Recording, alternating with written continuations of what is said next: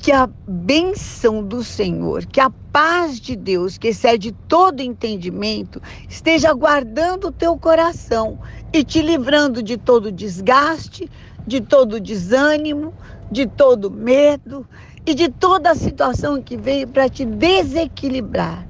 Eu amarro as obras do mal, não tem poder sobre a tua vida e profetizo que as bênçãos de Deus vão de ser mais e mais no seu corpo, com saúde, aonde for, no que fizer e sobre a tua casa. Receba em nome de Jesus. Amém.